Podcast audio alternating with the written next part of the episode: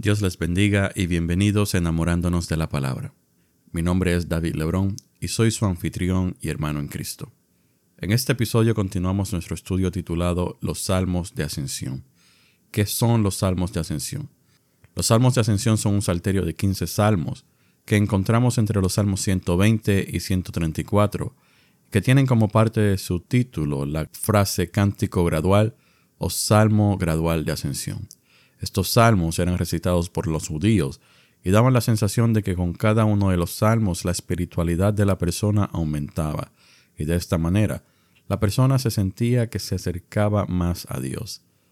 Hoy estudiaremos el Salmo 132, el cual con 18 versículos es el más largo de este estudio. Algunos creen que el Salmo fue escrito por David, otros piensan que pudo haber sido escrito por Salomón debido a que los versículos 8, 9 y 10 son citados en la oración de Salomón en segunda de Crónicas capítulo 6 versículos 41 al 42, cuando Salomón dedicaba el templo. Sin embargo, el salmo tiene un tono más post-exílico y parece haber sido escrito por la construcción del segundo templo. Dicho esto, el salmo, hasta donde sabemos, es anónimo. El salmo nos habla del templo y es un recordatorio de la promesa que Dios le hizo a David y es citado dos veces en el Nuevo Testamento y ambas veces es en el libro de los Hechos de los Apóstoles.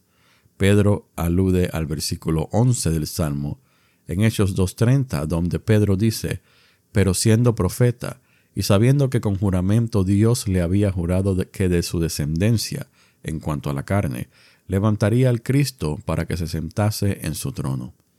Luego, en el capítulo 7, versículo 46, Esteban se refiere al versículo 5 del Salmo cuando dice, Este halló gracia delante de Dios y pidió proveer tabernáculo para el Dios de Jacob. Leamos el Salmo y así comenzamos nuestro estudio. La palabra se lee en el nombre del Padre, del Hijo y del Espíritu Santo. Amén. Salmo 132. Plegaria por bendición sobre el santuario Cántico gradual. Acuérdate, oh Jehová, de David y de toda su aflicción, de cómo juró a Jehová y prometió al fuerte de Jacob.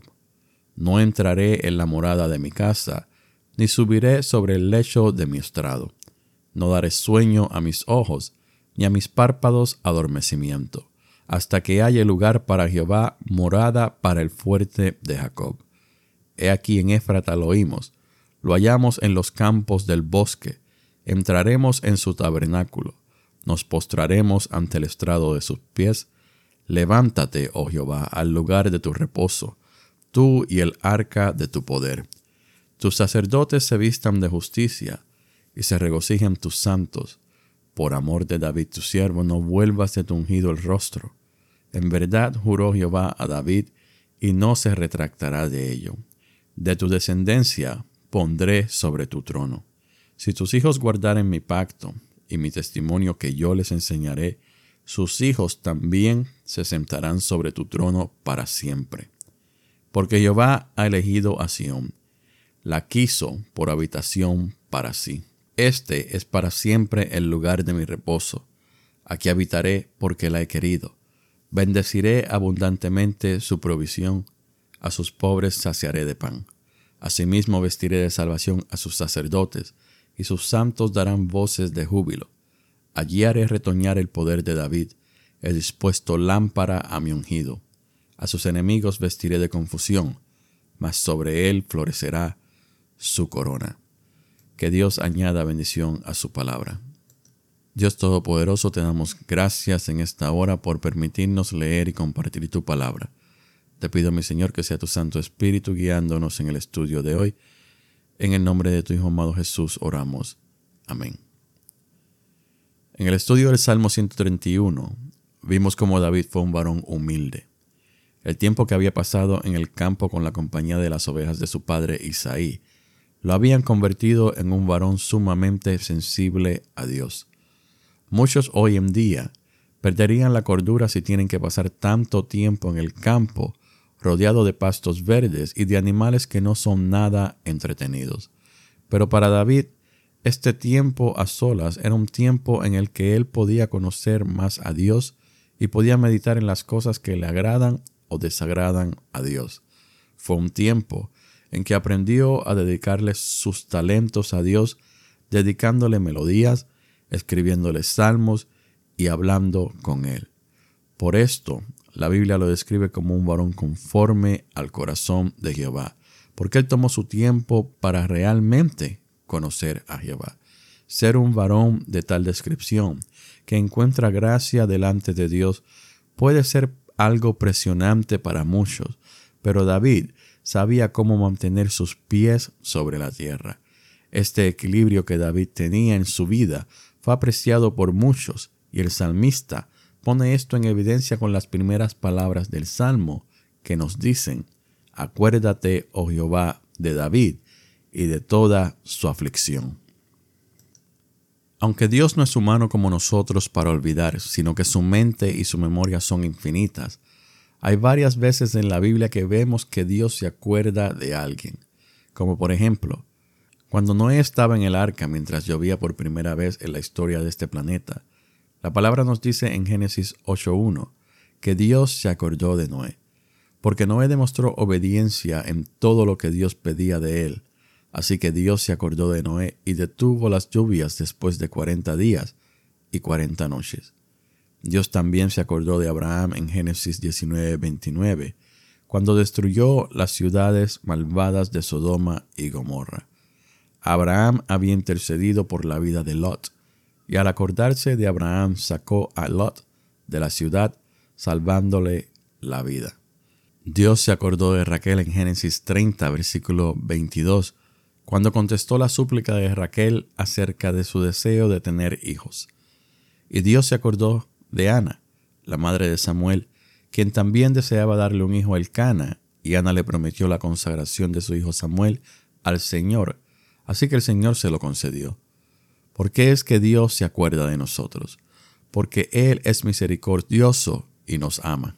Nos dice el Salmo 136 versículos 23 y 24. Él se acordó de nosotros en nuestras debilidades. Su fiel amor perdura para siempre. Nos salvó de nuestros enemigos. Su fiel amor perdura para siempre. El salmista está pensando en la aflicción de David en un salmo que por su mayoría trata acerca del templo. Así que primero definamos la palabra aflicción. Aflicción es un sentimiento de tristeza o disgusto o angustia. El santuario o el templo no es solo un edificio para los judíos, sino que el templo era el centro de su vida espiritual. Sabemos que era el lugar en el cual se encontraba el arca del pacto, en el que se servía a Dios, el lugar al que el pueblo llegaba para dedicar sus sacrificios al Señor. Este templo fue puesto en el corazón de David. Entonces, si el templo era tan importante para el judío y fue puesto en el corazón de David, ¿por qué es que David estaba afligido?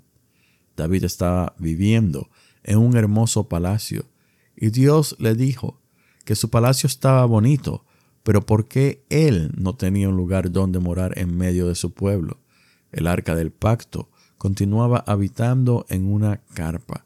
Así que David dijo, yo le construiré un templo a mi Dios. Pero Dios le dijo que no sería así, porque su reinado había derramado mucha sangre, pero que le concedería que dejara todo preparado para que su hijo Salomón lo construyera. Imagínense la mente de David al recibir la noticia de que no podía construir un templo para su Dios. Esto causó aflicción en su ser. David ya había sufrido muchas aflicciones en su vida, porque aparte del Mesías, David es reconocido como el rey más grande de Israel, y por esto David tuvo que soportar ser despreciado y criticado por su familia, ser acusado de traición y deslealtad, ser atacado por personas poderosas y despiadadas, vivir como fugitivo. No olvidemos los muchos enfrentamientos en las guerras, tuvo que soportar la crítica y desprecio público de su esposa, el sufrimiento por causa de su propio pecado, tuvo que soportar un golpe de estado liderado por su hijo y muchas otras cosas más. Y ahora David tiene una aflicción nueva y diferente. no puede construirle un templo a su Dios. Por esto es que el salmista le pide a Dios que considere la aflicción que David llevó en su corazón al no poder construirle un templo, una morada. David fue obediente, pero la obediencia no le quitó el dolor de su aflicción. Esa angustia quizás fue aliviada al saber que sería su hijo, el próximo rey de Israel, Salomón, quien tendría el privilegio de construir el templo, porque esto significaría que Dios estaba obrando y cumpliendo su pacto de que la casa de David, de que un hijo de David se sentaría en el trono y reinaría para siempre. Este rey eterno no era Salomón, así que no nos confundamos. El rey eterno sería Jesús, quien al igual que David sufrió gran aflicción. Así que las aflicciones de David nos deben señalar a Jesús. El salmista dice, recuerda la aflicción de David. Pero nosotros debemos decir, Señor, acuérdate de la aflicción de tu Hijo, el ungido. Acuérdate de su humillación, de todo lo que tuvo que soportar para lograr nuestra redención y entrar en su gloria. Esa gloria es razón para nosotros alegrarnos, porque hemos sido redimidos y no hemos tenido que sufrir el castigo que teníamos merecidos, sino que Dios tomó la aflicción de nuestro Salvador y nos mostró su misericordia. Nuestro Dios siempre se acordará de nosotros y de nuestras aflicciones, porque la vida del santo, la vida del creyente, no puede ser una vida sin aflicciones, porque Dios usa las aflicciones para fortalecernos. Las aflicciones fortalecen nuestro carácter y nuestra fe en Dios. Dios nos hace recordar las aflicciones de los mártires de los primeros siglos, para que continuemos con nuestros esfuerzos y honremos a todos aquellos que dieron la vida para que nosotros podamos confesar nuestra fe en Jesucristo en este siglo. Dios nos hace recordar las aflicciones de los hermanos que están siendo perseguidos en países donde el Evangelio no es bien recibido, para que los mantengamos en nuestras oraciones y no nos olvidemos que ellos necesitan todo nuestro apoyo moral, espiritual y material, para que el Evangelio sea predicado en cada rincón de este mundo y Cristo vuelva pronto. Dios nos recuerda las aflicciones de la iglesia local, que enfrenta hostilidad por las autoridades del gobierno y a veces de la misma comunidad en la que se encuentra, y de esta manera, como miembros del cuerpo, nos unamos y luchemos contra la agenda del adversario. Dios nos recuerda la aflicción de la familia cristiana, que tiene que enfrentarse a lo que el enemigo está tramando para corromper a los niños, pero en el nombre de Jesús nos levantamos contra todo ataque y decimos, te equivocaste, porque esta casa y cada uno de sus miembros pertenece a Cristo. Y cuando Él nos hace recordar todas y cada una de estas aflicciones personales o colectivas, nos da la esperanza de que todo cambiará para bien, de que todas nuestras preocupaciones se desvanecerán, porque su gran amor perdura para siempre, como nos dice el Salmo 136, y porque Él no permite que el justo sufra más de lo que puede aguantar. El salmista continúa hablándonos de la aflicción de David en los versículos 2, 3, 4 y 5, que dicen, de cómo juró a Jehová y prometió al fuerte de Jacob, no entraré en la morada de mi casa, ni subiré sobre el lecho de mi estrado, no daré sueño a mis ojos, ni a mis párpados adormecimiento, hasta que haya lugar para Jehová, morada para el fuerte de Jacob. El versículo 2 nos dice que David juró y prometió a Jehová. Este juramento y promesa no las encontramos en las escrituras, pero ya sabemos cuál fue la aflicción de David, porque el salmista nos los dice en el versículo 5 que acabamos de leer. La gran preocupación de David es una que debe haber en todo el pueblo de Dios. David quería honrar a Dios por medio del servicio. Él estaba completamente dedicado a construirle un templo a Dios una morada en la que Dios estuviera en medio de su pueblo. Es por esto que David, según las palabras del salmista, juró negarse de las comunidades de su palacio hasta que Jehová tuviera morada.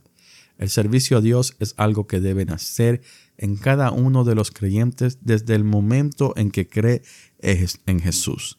Cuando este deseo de servirle a Dios nace, entonces debe crecer y madurar hasta dar frutos.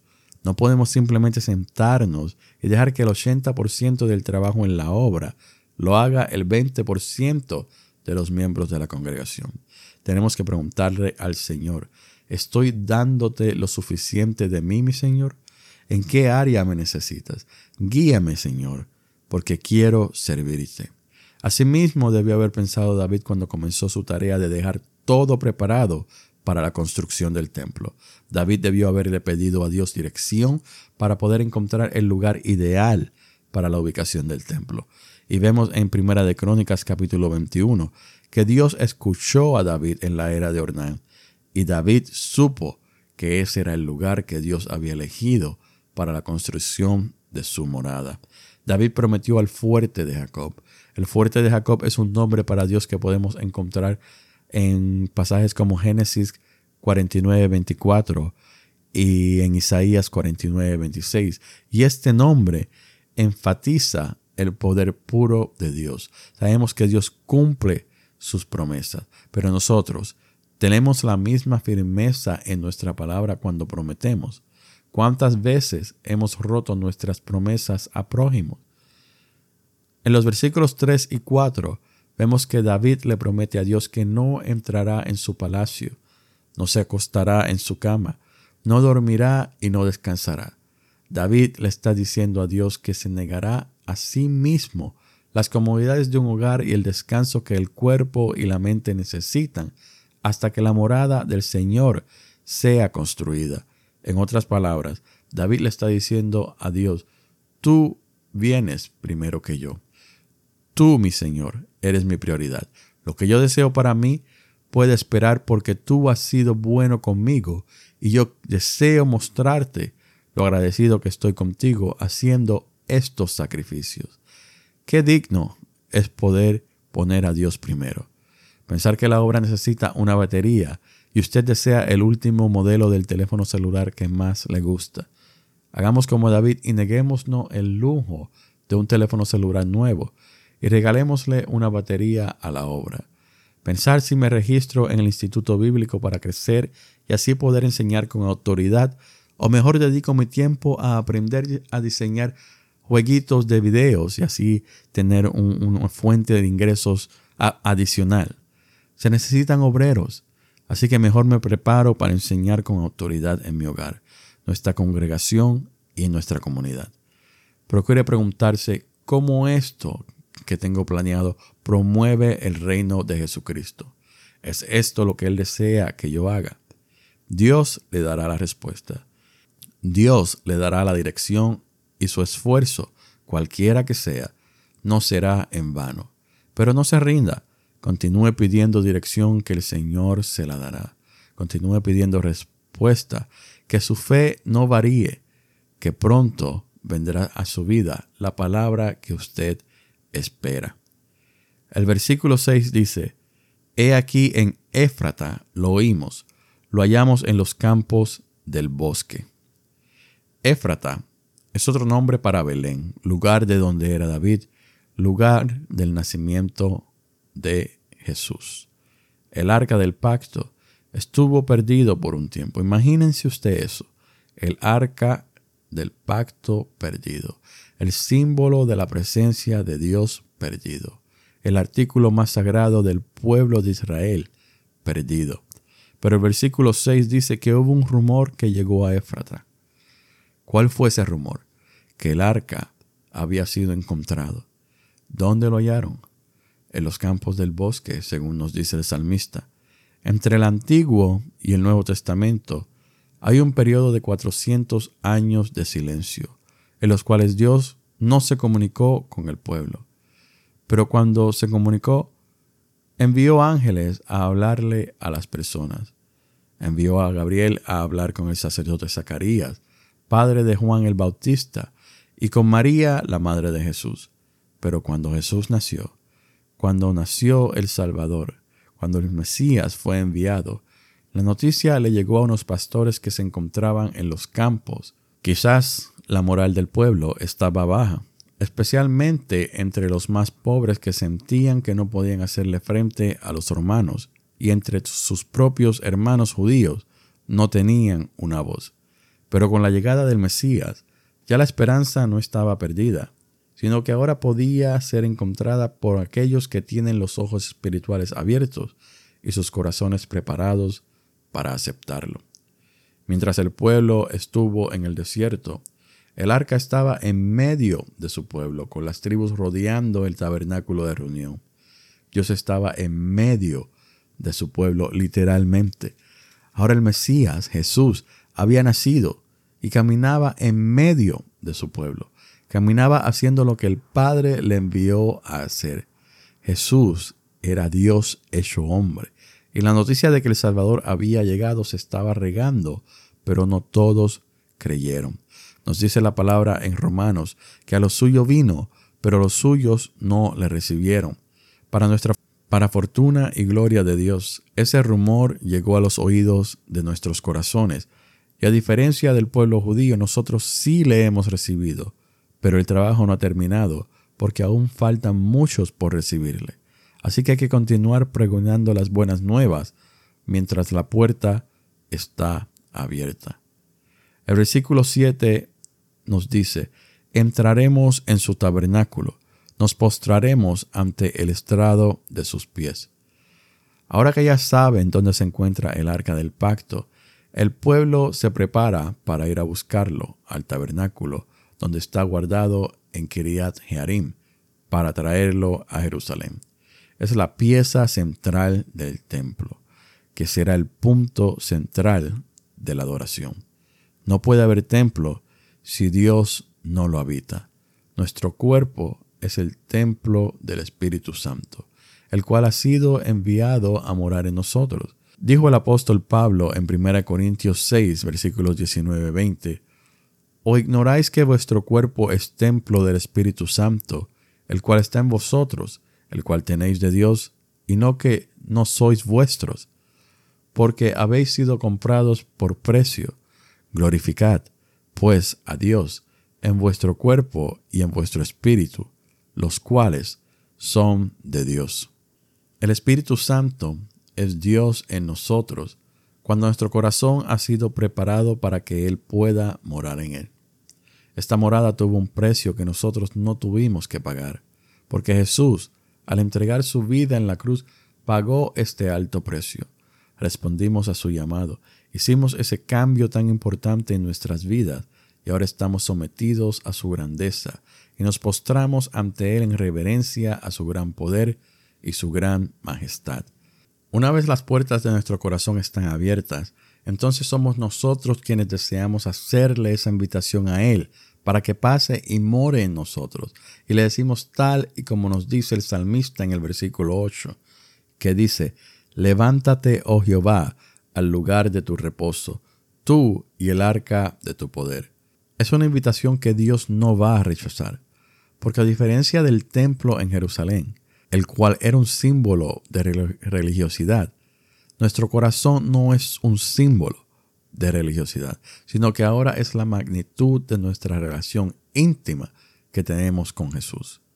Decimos, Espíritu Santo, lléname de ti, gobierna mi ser, muere en mí y guíame por tus caminos, porque quiero vivir de acuerdo a tu palabra, que es fuente de vida. Glorifícate y encuentra reposo en mí, para que mi alma encuentre reposo en ti. Porque cuando encuentro reposo en ti, mis labios se llenan de alabanza. Mis acciones son testimonio de la obra que has estado haciendo en mí. Mis palabras son evidencia de tu presencia y mi bendición adorno de tu misericordia. Nace en mí el deseo de servirte en todo momento, y mi mente medita en tus estatutos, mientras que mi alma aborrece al pecado. Ese es el servicio que quiero rendirte desde el momento que te conozca y me vistas como a tus sacerdotes de salvación y justicia. El versículo 10 continúa diciendo, por amor de David tu siervo, no vuelvas de ungido el rostro. Recordemos que estas palabras son parte de la dedicación del templo y las encontramos al final del capítulo 6 de Primera de Crónicas. Con estas palabras Salomón le pide a Dios que no se rehúse a darle una oportunidad de presentarse delante de él. Una cosa es que nosotros, la humanidad, le dé la espalda a Dios, pero otra cosa mucho peor y mucho más grande es que Dios sea quien nos da la espalda a nosotros. Si somos ungidos con su espíritu, recibiremos su favor. Pero si no somos ungidos con su espíritu, seremos rechazados y solo recibiremos el castigo que nos merecemos. Jesús es el ungido de Dios. Y gracias a Jesús, los que hemos sido ungidos con el Espíritu somos aceptados por el Padre. Salomón y los reyes del linaje de David fueron bendecidos por causa de David. Y nosotros somos bendecidos por causa del ungido de Dios, Jesús. El salmista toma las palabras de Salomón y ahora nos habla del pacto que Dios hizo con David. De tu descendencia pondré sobre tu trono, nos dice el versículo 11. Esta es una promesa que todo judío tiene en mente hasta el día de hoy, porque ellos esperan que el descendiente de David venga y los lidere a un triunfo sobre todas las naciones escarnecedoras de este siglo.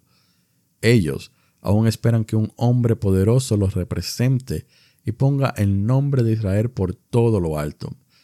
Esa era la esperanza cuando el salmista escribió el salmo, y esa sigue siendo la esperanza para aquellos que aún esperan al descendiente de David. Pero esto es porque el judío se rehúsa a leer el Nuevo Testamento. Cuando vamos a una función de una obra teatral, a menos que surja una emergencia, no solemos irnos durante la intermisión. Pero esto es lo que el judío ha hecho. Han tomado el Antiguo Testamento como el primer acto de la obra teatral y no han tomado el tiempo de mirar al Nuevo Testamento para conocer cómo se resuelve el conflicto en el segundo acto. Mateo al comienzo del relato del Evangelio, registra el linaje de nuestro Señor. Y en esta genealogía, el apóstol nos muestra cómo es que Jesús viene a ser descendiente de David, convirtiendo entonces a este salmo en un salmo mesiánico, el cual nos habla de Jesús como descendiente de David y como rey eterno sobre Israel, sobre el mundo, sobre el universo y sobre toda la creación. No hay un descendiente de David más importante que Jesús. Ninguno de los reyes que se sentaron en el trono de Israel es incorrumpible, perfecto o eterno. Ninguno de los reyes descendientes de David volverá por su iglesia y reinará para siempre. Ninguno de los descendientes de David pudo ascender y sentarse a la derecha del Padre. Estas son las palabras de Jehová, de tu descendencia pondré sobre tu trono. Este es el pacto que Dios hizo con David. Pero este pacto solo es válido si los hombres cumplen con ciertas condiciones. El versículo 12 nos dice, si tus hijos guardaren mi pacto y mi testimonio que yo les enseñaré, sus hijos también se sentarán sobre tu trono para siempre. Dios es puro en verdad y su palabra es verdad. Cuando Dios dice que va a hacer algo, su opinión no cambia, su mente no cambia. Así que Dios pacta con David y pone unas condiciones para que ese pacto continúe en pie.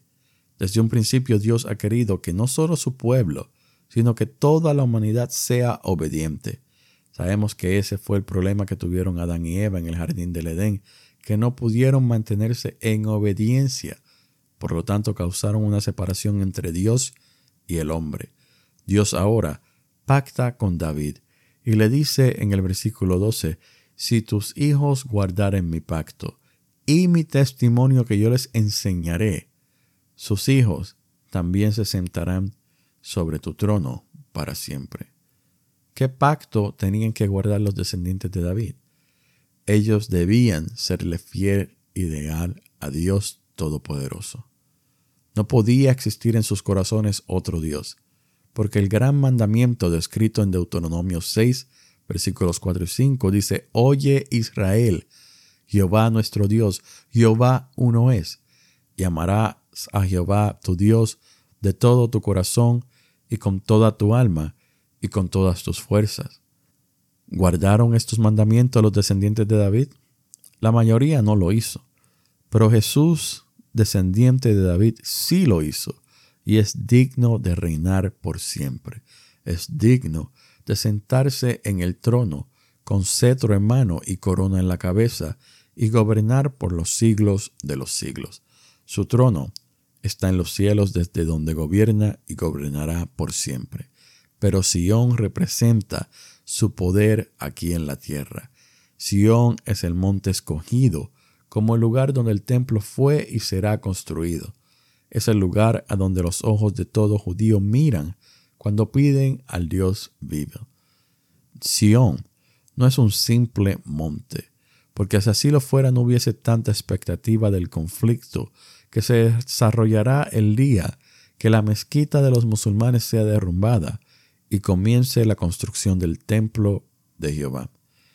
El versículo 14 nos dice, Este es para siempre el lugar de mi reposo, aquí habitaré, porque la he querido.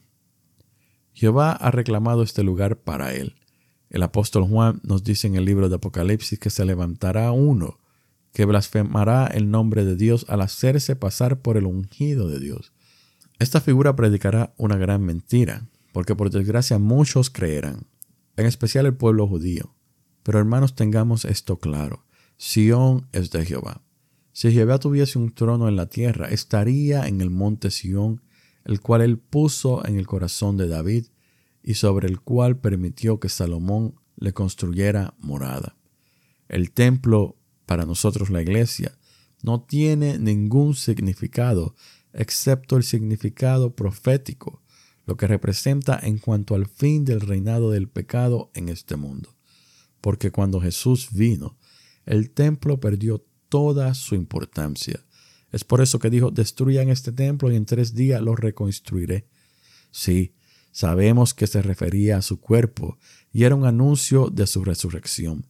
Pero Jesús dijo estas palabras para que el que tuviese entendimiento entendiera que el templo era solo un símbolo, una sombra, era una mejora de lo que era el tabernáculo de reunión, el cual apuntaba a Jesús en todos sus detalles. Tenemos que mantener nuestros ojos espirituales alertas y abiertos, entendiendo que con cada día que pasa es un día en el que el regreso de nuestro Señor en las nubes está más cerca.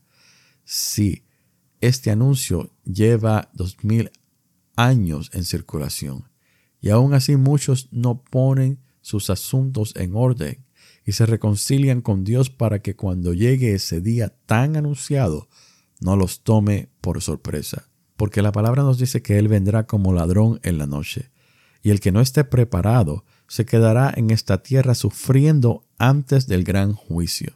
Aseguremos nuestra salvación.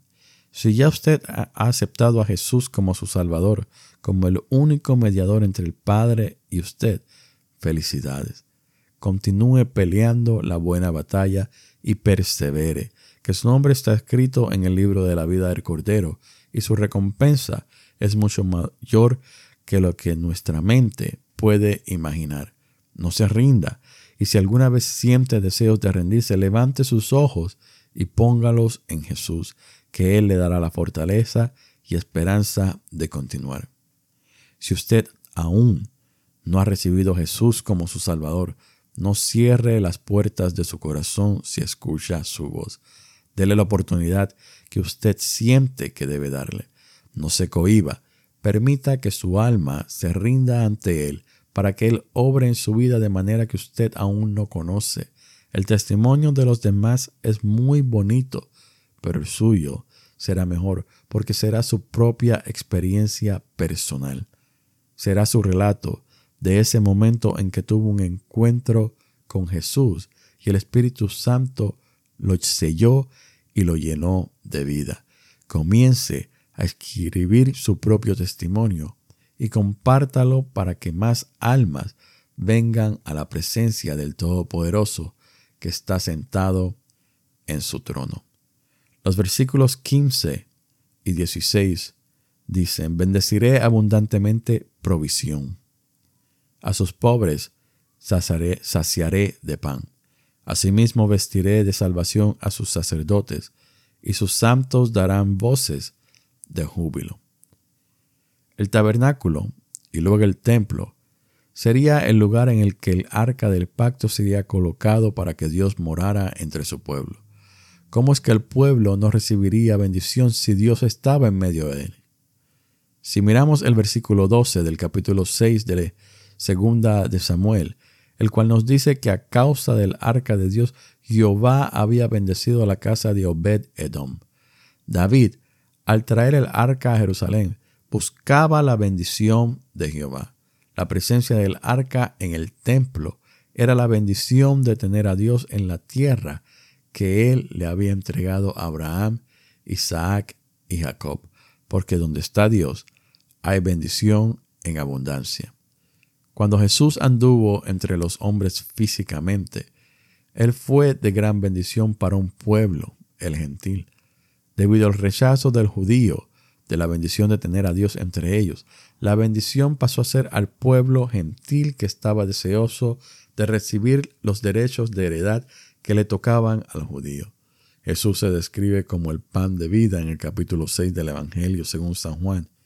Es este pan el que Él nos ofrece es el único alimento que necesita nuestra alma para tener vida eterna.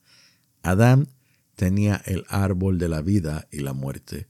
Nosotros tenemos al dador de vida diciéndonos que nos alimentemos de Él, porque Él es nuestra provisión. Hay que buscar nuestra bendición día a día. Hay que lucharla como Jacob la luchó la noche que se encontró, que se enfrentó con el ángel de Jehová y cómo se lucha por la bendición, negándole a nuestro cuerpo los deseos de la carne en ayuno y oración. Cuando logramos resistir estos deseos, nuestro Señor nos viste de salvación, lo cual es razón para que todo el pueblo se regocije y alabe al Señor con alegría por su misericordia, gracia y amor inagotables. Por último, los versículos 17 y 18 nos dicen, Allí haré retoñar el poder de David. He dispuesto lámpara a mi ungido. A sus enemigos vestiré de confusión, mas sobre él florecerá su corona. El capítulo 7 del segundo libro de Samuel es uno de los capítulos más importantes de la Biblia. En ese capítulo, Jehová pacta con David y le dice que su trono quedará establecido en Israel, pues vendrá uno cuyo reinado será para siempre. La simiente de David sería el Cristo. La idea del Cristo no nació hasta mucho después de este pacto que hizo Dios con David, porque cuando Dios pactó con David, la nación de Israel era fuerte y temida. Eran un solo reino para el rey más importante que el pueblo judío ha conocido. El nombre de David es grande porque significa poder, sumisión, obediencia, liderazgo, libertad. David pudo acabar con los enemigos de Dios porque Dios estaba con él. Y Dios estaba con él porque David había aprendido a pensar en los intereses de Dios y no en los suyos propios. Entonces Dios, como manera de recompensa, pactó con David y le aseguró que su trono sería establecido para siempre. Cuando leemos los libros de los reyes y segunda de crónicas, vemos cómo la mayoría de los descendientes de David se sentaban en el trono y su reinado estaba lleno de corrupción moral y espiritual, haciendo que el pueblo pecara. Como eran solo hombres, eran corrompibles y morían, por lo tanto, eran reemplazados con un sucesor. Pero vemos cómo Dios dice que hará renacer el poder de David y encenderá la lámpara de su ungido. Es decir, vendrá un hijo de David el cual nacerá con poder. Ese poder no será de un hombre común, sino que ese hijo poderoso que le nacerá a David es Jesús, el rey de reyes, que se sentaría en el trono y santificará a los elegidos para justificarlos y llevarlos hacia la vida eterna junto con él. Porque en él no hay corrupción moral que influya a los demás a pecar sino todo lo contrario. Como ejemplo del Padre, Él quiere que lo imitemos para que seamos santos igual a él. Parte de la promesa del pacto davídico es que Dios se encargará de los enemigos. Nos dice 2 Samuel capítulo 7 versículo 11, a ti te daré descanso de todos tus enemigos. El cumplimiento de la profecía hecha en Génesis 3.15, el cumplimiento del pacto davídico está en Jesús, el descendiente de David y verdadero heredero del trono, porque el trono lleva el nombre de David, pero el trono es de Jehová, y Jesús es heredero de todas las cosas. A él le han sido dadas toda autoridad. Por lo tanto, los enemigos de Dios tendrán que vérselas con Jesús, y Jesús prevalecerá. La derrota será indudable, y todos aquellos que alguna vez se levantaron y dijeron, yo le haré frente, todos aquellos que dijeron, yo puedo contra él, todos ellos doblarán rodilla ante él que está sentado en el trono con su cetro y su corona. No hay victoria si no es en Jesús. No hay vida si no es en Él. No hay reconciliación con el Padre sin el Hijo. Es por eso que debemos estar agradecidos de que Jesús sufrió aflicción para que nosotros no tuviéramos que pasar por lo que Él pasó ni sentir lo que Él sintió estando allí en la cruz, lo cual fue la ira del Padre. Más bien recibamos su bendición a nuestras vidas y sirvámosle con gozo, el gozo que Él nos da. Dios Todopoderoso, te agradezco esta oportunidad de haber leído, estudiado y compartido tu palabra con los oyentes de enamorándonos de la palabra. Te pido, mi Señor, que los bendigas grandemente, que pongas en su mente y su corazón las palabras de este salmo y que los ayudes a meditar y a entender con más claridad lo que en Él tú nos quieres decir. Que debemos dedicarnos a ti, que debemos tener en mente que tu Hijo reinará, que Él ha sido dado toda potestad y que Él tuvo misericordia también de nosotros y que Él dio su vida por nuestros pecados. Ayúdanos, mi Señor, a comprender todas estas cosas para que las compartamos con aquellos que necesitan escucharlas y comprenderlas, y así de igual manera entregarles sus vidas a nuestro Señor.